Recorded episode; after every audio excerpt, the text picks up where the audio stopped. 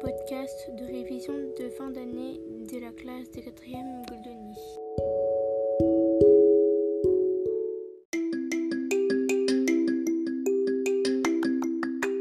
Victor Hugo est né à Besançon en 1802.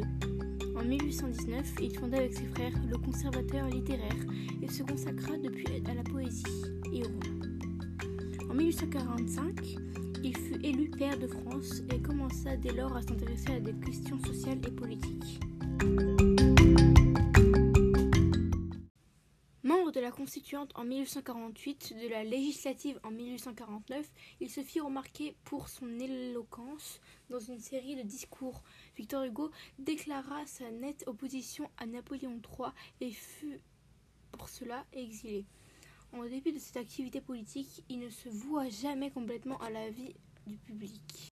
Il était doué d'une personnalité prodigieuse et d'une vivalité extraordinaire, d'une capacité de travail légendaire. Cet homme a le talent et la frénésie de voir. Pour lui, voir est un pouvoir, une torture, une passion.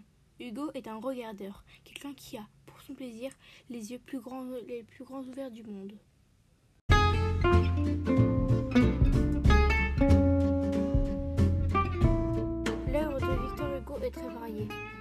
Hugo est surtout un poète. Il a composé par exemple les odes, ballades, les châtiments et les contemplations en 1856.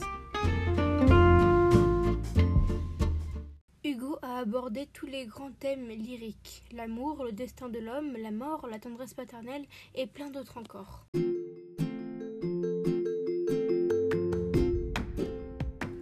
Ce sont les romans qui ont largement contribué à assurer à Victor Hugo la gloire et à faire de lui un auteur populaire. Il choisit comme thème la fraternité humaine et le progrès social. Cette conception s'épanouit dans Les Misérables. En 1831, Hugo écrit son roman historique Notre-Dame de Paris en ajoutant à l'histoire le sentiment et la poésie. Aussi écrit des pièces.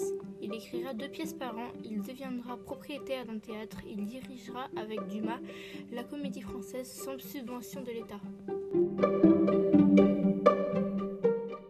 Parmi ces pièces, nous pouvons trouver Cromwell, Hernani et Rubla.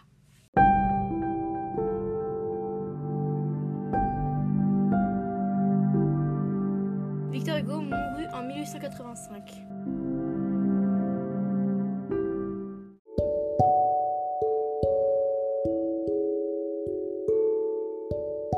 Merci d'avoir regardé, j'espère que ça vous a plu. C'était le podcast de révision de fin d'année de la classe des 4e Goldoni. Au revoir